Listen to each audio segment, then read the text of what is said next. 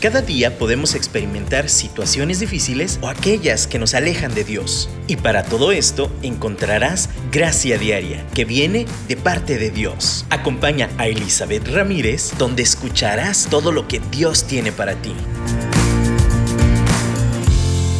Hola, bienvenidos a un programa más de Gracia Diaria. Gracias por conectarse, gracias por estar aquí el día de hoy, un miércoles más. Y, bueno, hoy vamos a continuar hablando sobre este tema de la sexualidad. Hemos tratado de muchas cosas que tienen que ver con la conexión humana, con las relaciones interpersonales. Y la regla que vuelvo a mencionar hoy es si estamos bien en lo vertical con nuestra relación en, nuestra relación con Dios se va a reflejar en nuestra relación horizontal con todos los seres humanos y eso también se va a reflejar evidentemente en el tema de la sexualidad como hablábamos la semana pasada todos somos seres sexuales, somos seres creados a imagen y semejanza de Dios. Dios no creó a Adán y Eva y luego se tapó los ojos para ver lo que había hecho, porque qué pena. No, de hecho, los creó desnudos y entre ellos se veían y no tenían vergüenza. Esto es algo maravilloso, algo hermoso. Es un nivel de intimidad en el cual no hay que escondernos, no hay nada que ocultar. Ese es el diseño original de la sexualidad. Es un nivel de conexión, de intimidad en el cual lo físico es como la cúspide de, la conexión, pero es una conexión espíritu, alma y cuerpo. Eso refleja el eh, como es la como la idea en la tierra de lo que Dios desea con nosotros en lo espiritual. Ahora, como mencionábamos, así como en, definición del libro de texto, la sexualidad son características físicas y propias y psicológicas propias de cada sexo. Eh, el sexo, hablando de la biología, es una condición orgánica que define hombre y mujer. Eh, es algo que nos define orgánicamente, genéticamente. Y también tiene que ver con el comportamiento que refleja esta como sexualidad de cada género, en este caso hombre y mujer. Eh, una de las cosas también que involucra es el placer sexual, pero en la biología el enfoque es la procreación. Entonces hay dos factores que encontramos en la sexualidad, el placer y la reproducción. En la escuela, yo me acuerdo en la primaria, pues el enfoque es mucho reproductivo, ¿no? Nos explican que tiene que ver las partes del cuerpo y la reproducción del ser humano. Todos los seres vivos crecen, bueno, hasta donde yo recuerdo, no, no me crean toda experta en la cuestión biológica de la vida, pero bueno, los seres vivos eh, nacen, crecen, se desarrollan, se reproducen, eh, siguen creciendo y se mueren. Entonces, eso es parte de un ser vivo, de ser un, un ser en esa tierra. Y nosotros como humanos seguimos en esta misma dinámica y aún este mismo proceso de la vida es diseñado por Dios. Ahora, es hermoso en sí mismo, como le estaba diciendo. Eh, y, si lo vemos desde el lado biológico, pues Dios diseñó que así nos reprodujéramos, que con este nivel de intimidad, intimidad, y conexión así fuera este proceso. Ahora, Satanás, lo que él desea no es, eh, de hecho, él no puede crear, él no puede hacer algo nuevo. Él solo toma lo que Dios ha creado y lo distorsiona, crea una falsificación. Y eso lo vende a los seres humanos, a quien se deje engañar, para que entonces, eh, pues él pueda tomar el control. Y esto es la parte triste, porque tenemos una realidad biológica diseñada por Dios, hay una realidad psicológica, hay una, una realidad espiritual y lo que hace Satanás no es quitarla, no es eliminarla, es crear una mentira alrededor de ella, una distorsión, de tal forma en que podamos vivir eh, esta mentira y entonces esté afectado este este, reflejo de lo que es Dios. Entonces, de ahí la importancia, porque al final daña nuestra percepción de Dios mismo. Eso lo decíamos en el programa pasado. Lo que pensamos de Dios se refleja en lo que estamos experimentando o lo que hemos vivido en la sexualidad y viceversa. O sea, estas mismas experiencias en la sexualidad forman nuestra percepción de Dios. Entonces, creo que es una estrategia muy malvada de parte del enemigo, tomar cualquier cosa, ¿eh? no nada más la sexualidad, la música misma también es un arma que ha usado, es algo que Dios creó para la gloria, para la alabanza, es algo hermoso, pero Satanás también lo ha tomado para distorsionarlo. Entonces no lo quita, no le elimina, no crea algo nuevo, simplemente lo distorsiona. Y en el caso de la sexualidad hay dos mentiras de las que les quiero hablar el día de hoy. Hay dos mentiras históricamente que se han desarrollado sobre, la sexualidad y de ahí salen todas las vertientes. La primera mentira es el sexo es malo. El sexo, la sexualidad, la expresión de la sexualidad es mala. Y esta mentira va anclada a que solamente la sexualidad es para reproducción. Solamente es el aspecto biológico lo válido.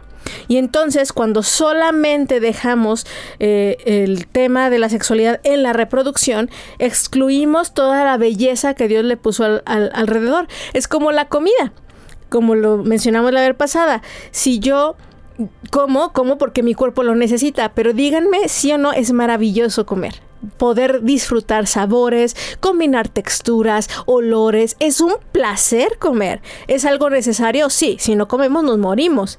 Pero Dios agregó este maravilloso nivel de los sentidos para disfrutar ese proceso que tenemos que hacer a fuerza.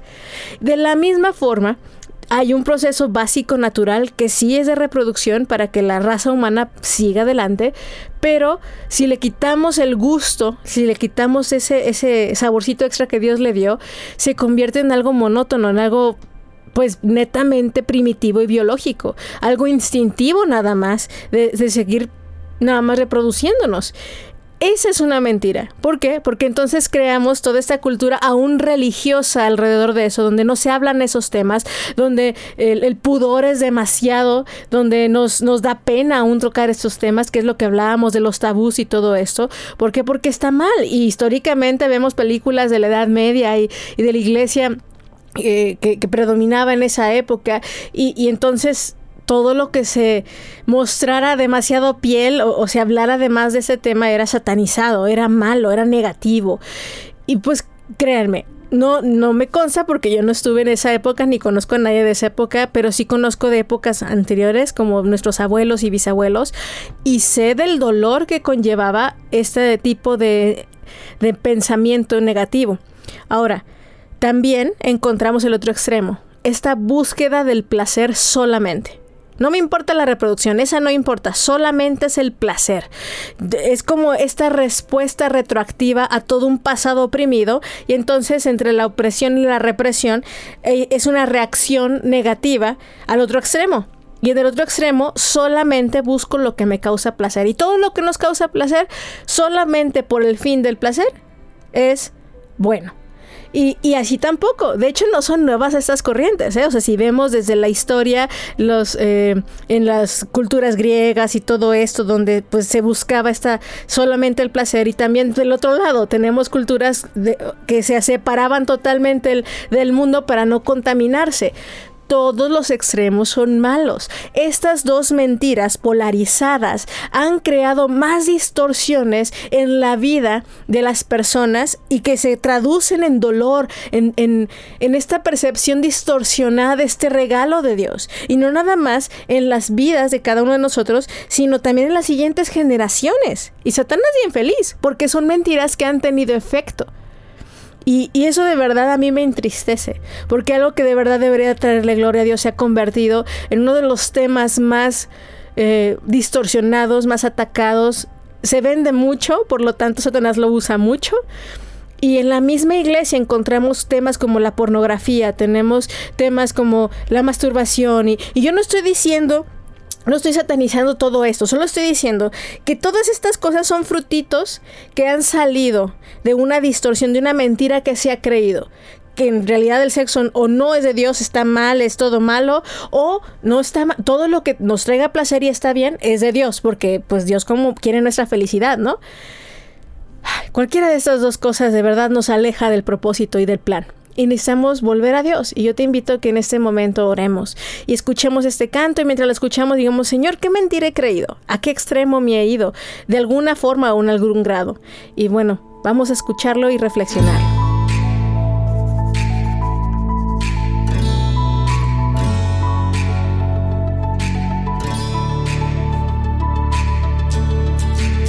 Es tiempo de rendirme a ti no hay tempestad que vence en mí. Toda mi fe está en ti. Lo que hay en mí te entregaré.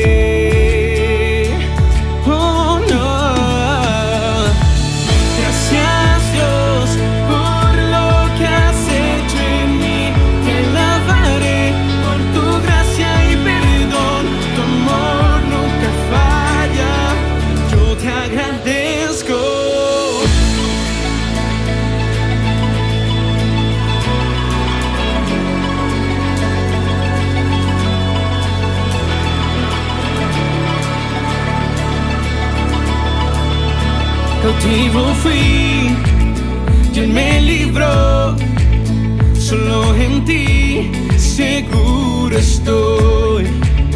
Me rindo a ti. Tú eres mi Dios. Tú eres fiel, mi protector.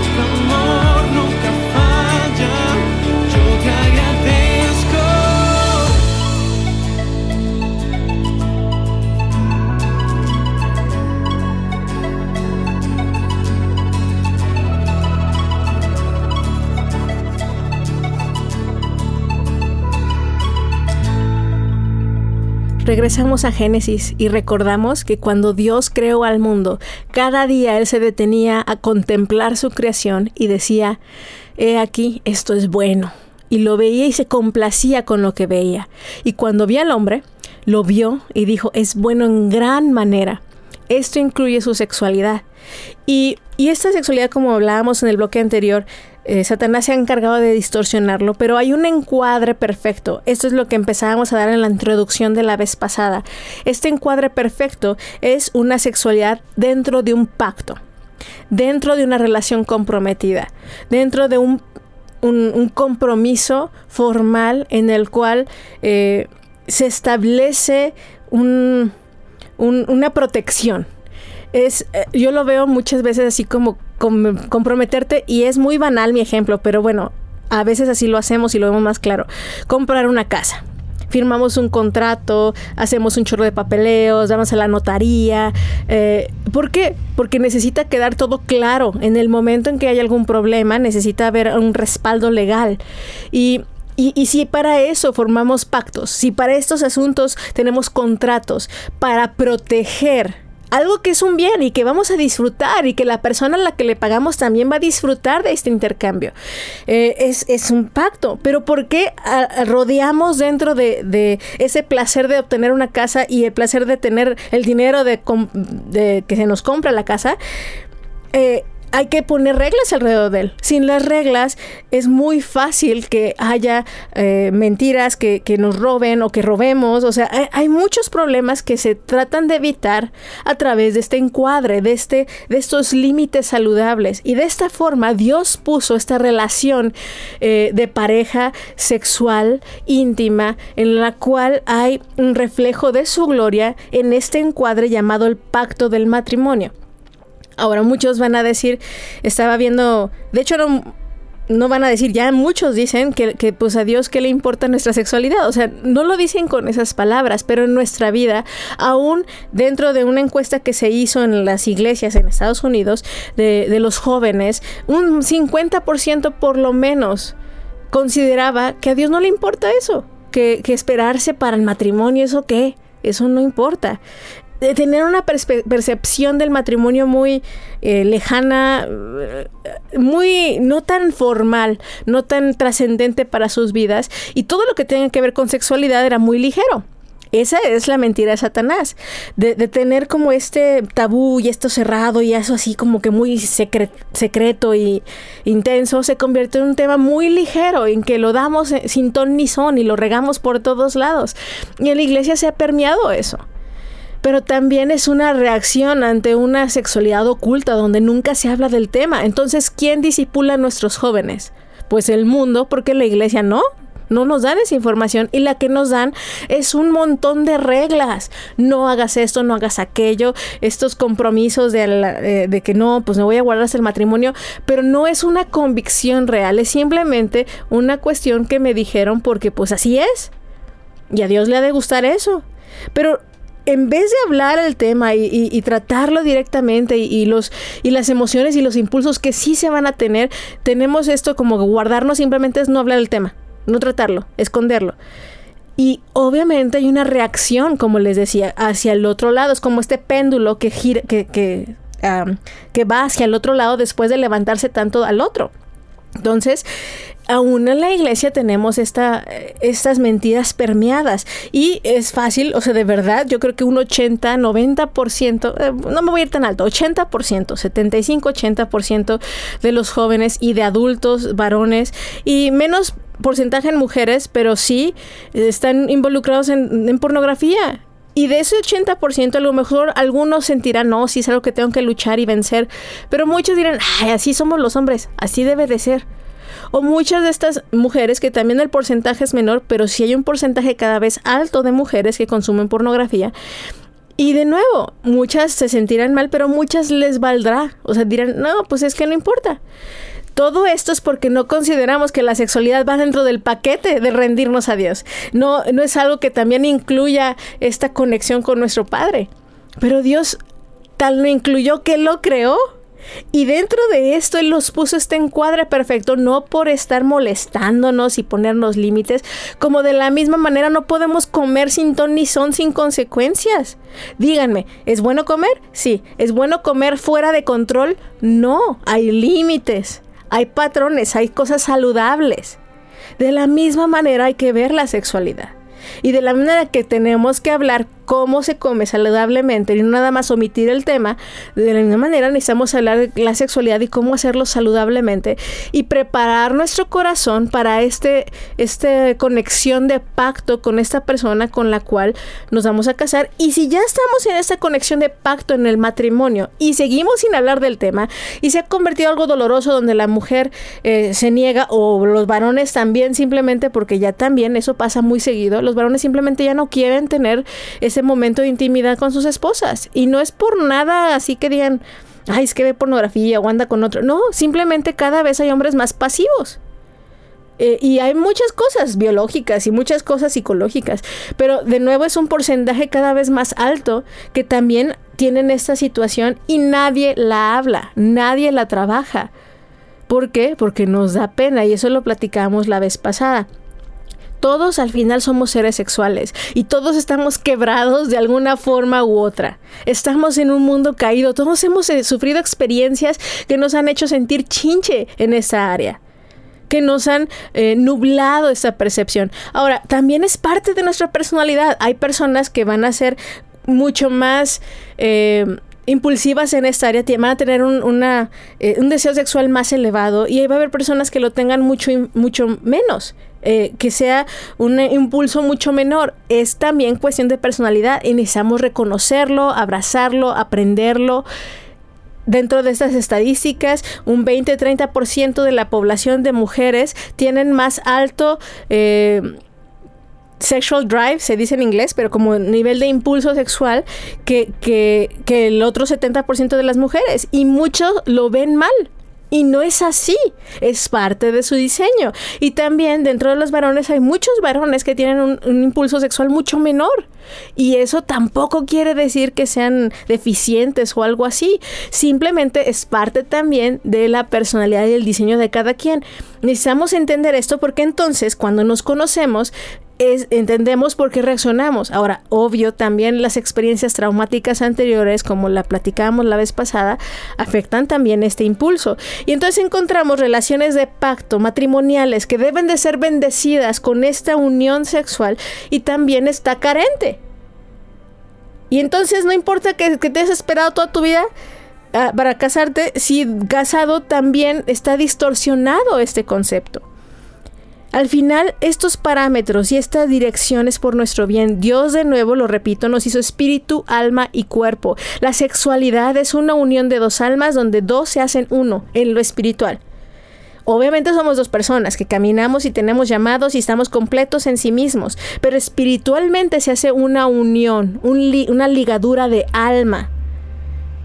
Y también, obviamente, físicamente, iba a producir un fruto. Ahora, el fruto, cuando eh, en algún tiempo, como les decía, todo se veía que nada más es para reproducción, entonces es como se, se fue al otro extremo, pero la verdad es que el fruto no nada más es tener hijos. El fruto también es una conexión tan íntima que podemos ser más poderosos para Dios, siendo dos que uno.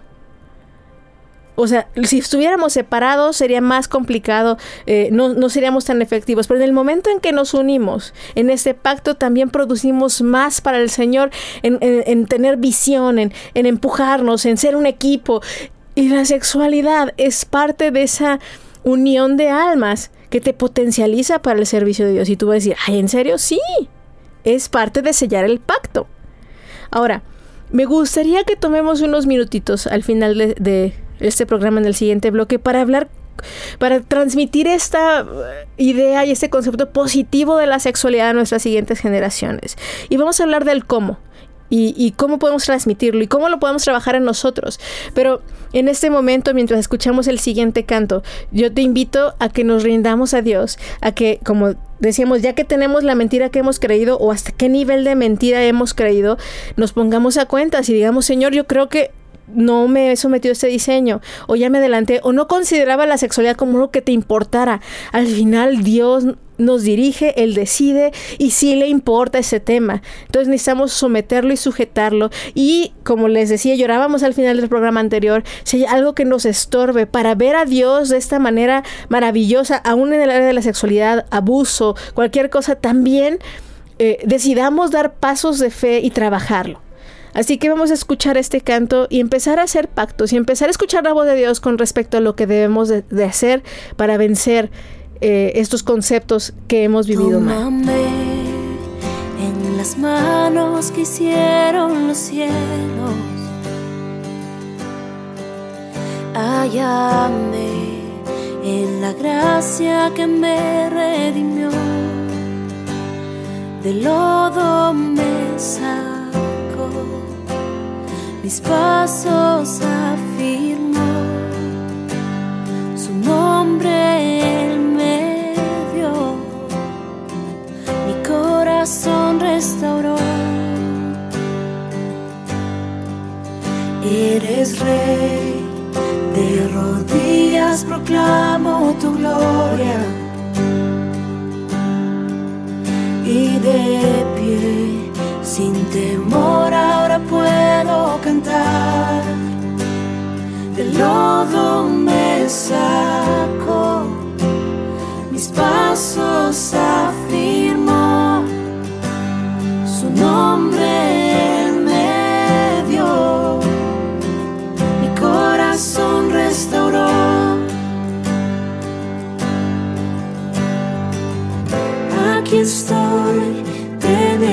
necessitam.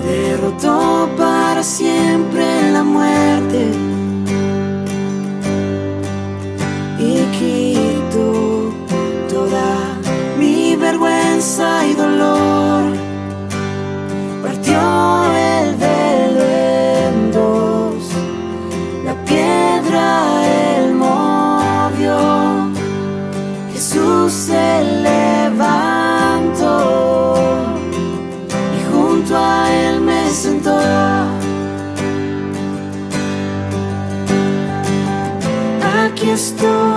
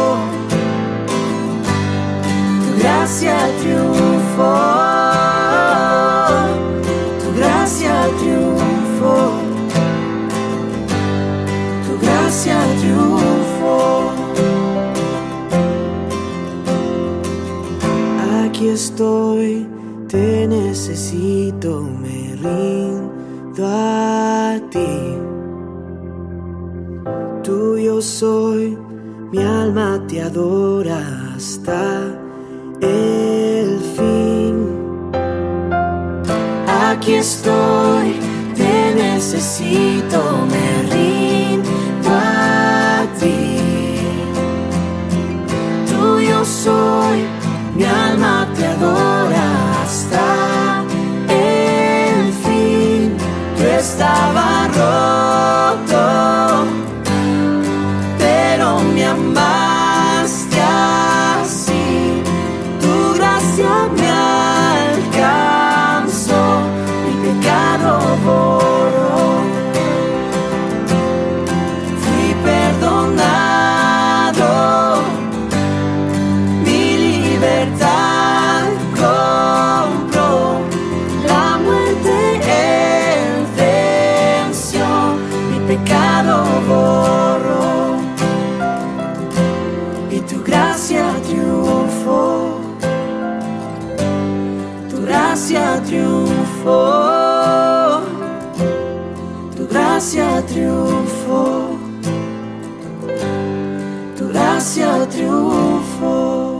Ya vamos aterrizando un poquito eh, para terminar.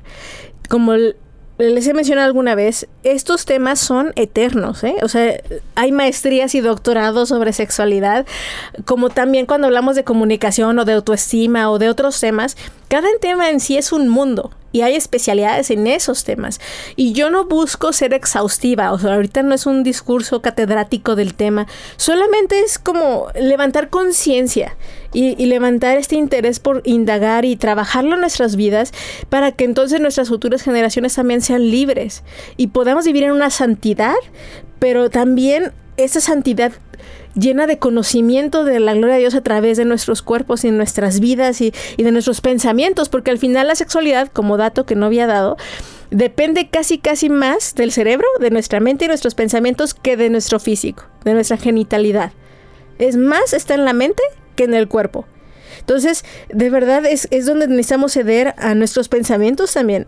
Y cederle a Dios a nuestros pensamientos. Y ahora, pues, ¿cómo entonces cortamos esta transmisión de mentiras a nuestros hijos. Yo, yo tengo dos varoncitos, dos pequeñitos, y nosotros, mi esposo y yo, hicimos un pacto de ser transparentes y ser claros con ellos y no ocultarle ni mentirles. Pero la clave también no está en sobre saturarlos de información, tampoco darles más de la cuenta. Cada edad necesita la información a su edad.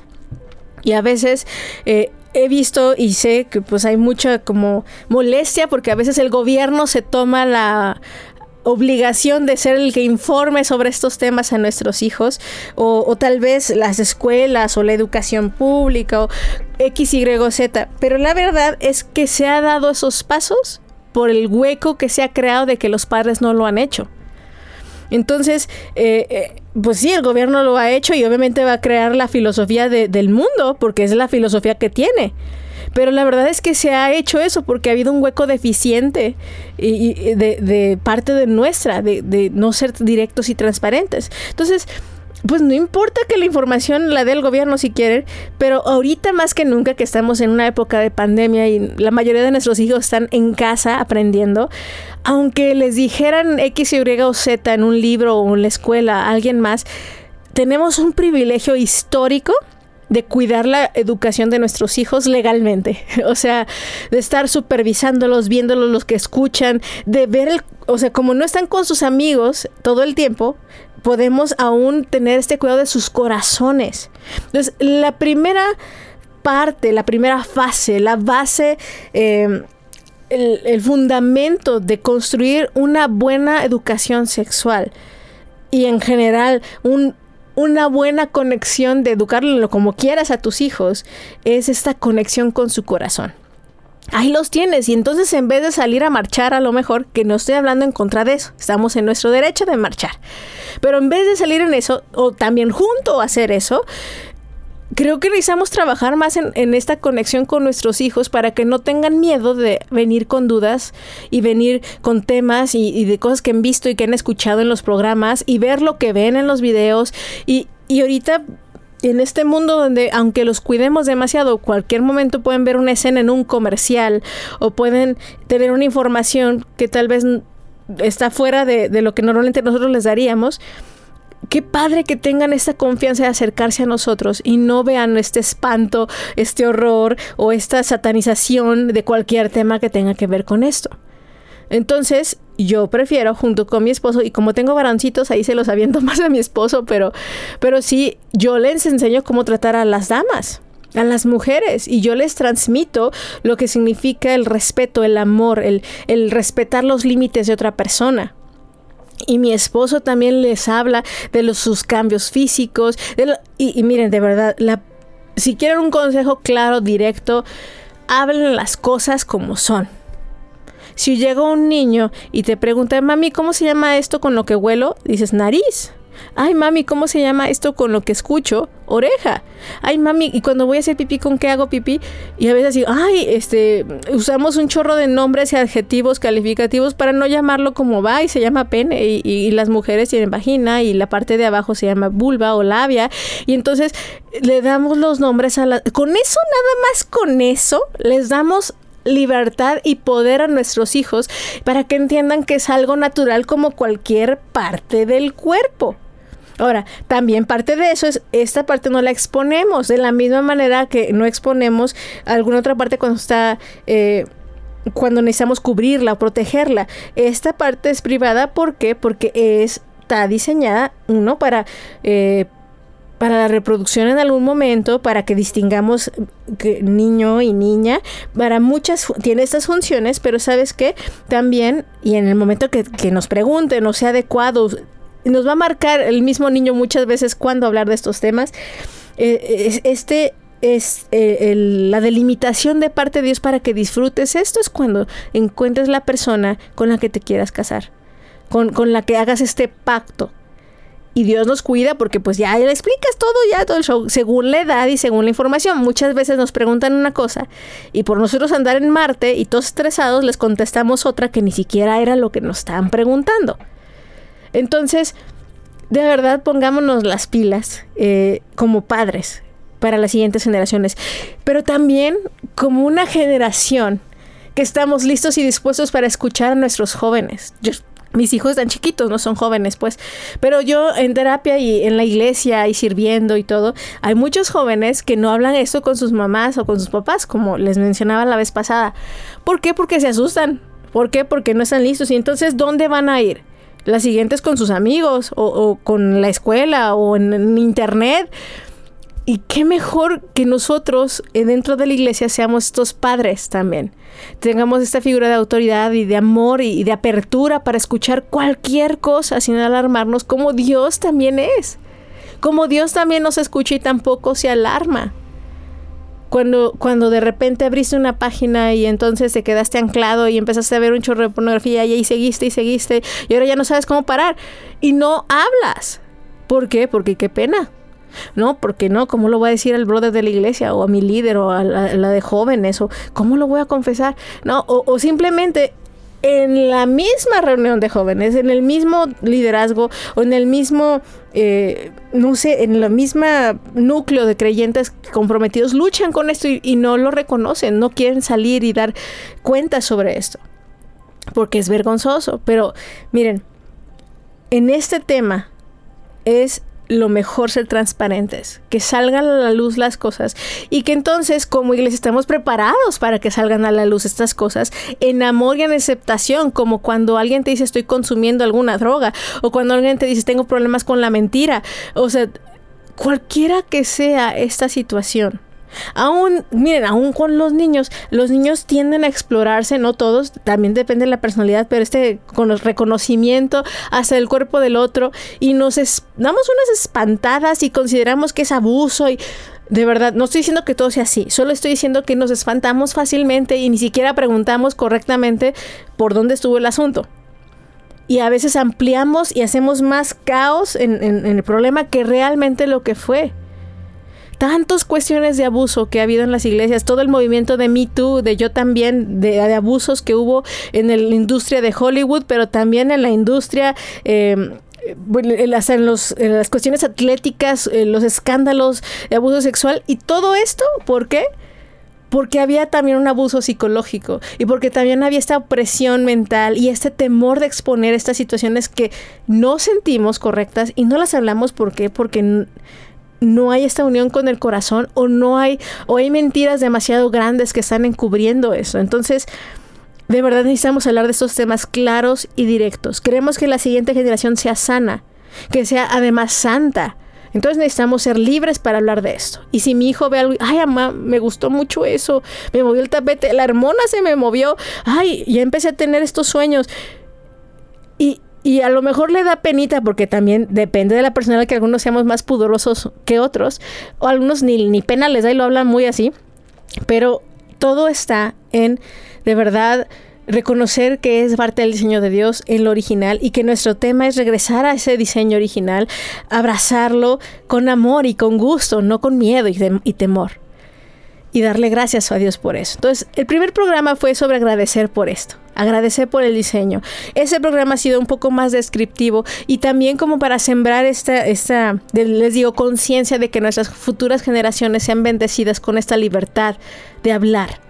Y en este mundo que tiene tanta información y sido al otro extremo de solo buscar el placer y solo buscar lo que se siente bien y que eso es mi identidad también, no, podamos tener también esta opción fuerte y clara, esta voz fuerte de Dios que habla verdad. Y no solo nuestras siguientes generaciones, que nosotros hoy, en el presente, no importa la edad que tengas, puedas entender el propósito, el plan de Dios y disfrutar la sexualidad de la forma, ya sea célibe, ya sea con tu esposo, con tu esposa, ya sea que sea el momento de que esperes en, en la soltería, como sea. Esto es de Dios, formado por Dios y, y es algo que nos describe a Él mismo. Muchas gracias por estar aquí, gracias por conectarse y espero pues escucharnos la próxima semana en un programa más de Gracia Diaria. Les mando un abrazo y muchas bendiciones. Gracias Jesús por tu sacrificio. Gracias Padre por tu plan perfecto. Gracias Señor. Gracias porque puedes hacer más allá de lo que pensamos, soñamos o imaginamos. Gracias Espíritu Santo de Dios porque habitas en medio de las alabanzas de tu pueblo. Y hoy somos conscientes de tu presencia entre nosotros. Espíritu Santo de Dios, tú rompes cadenas. Espíritu Santo de Dios, hoy nos haces libres para correr confiadamente a ese trono de la gracia. Y por eso hoy decimos, hay poder. Hay poder en el nombre de Cristo. Hay poder en el nombre de Cristo. Hay poder en el nombre de Cristo. Para cadenas romper,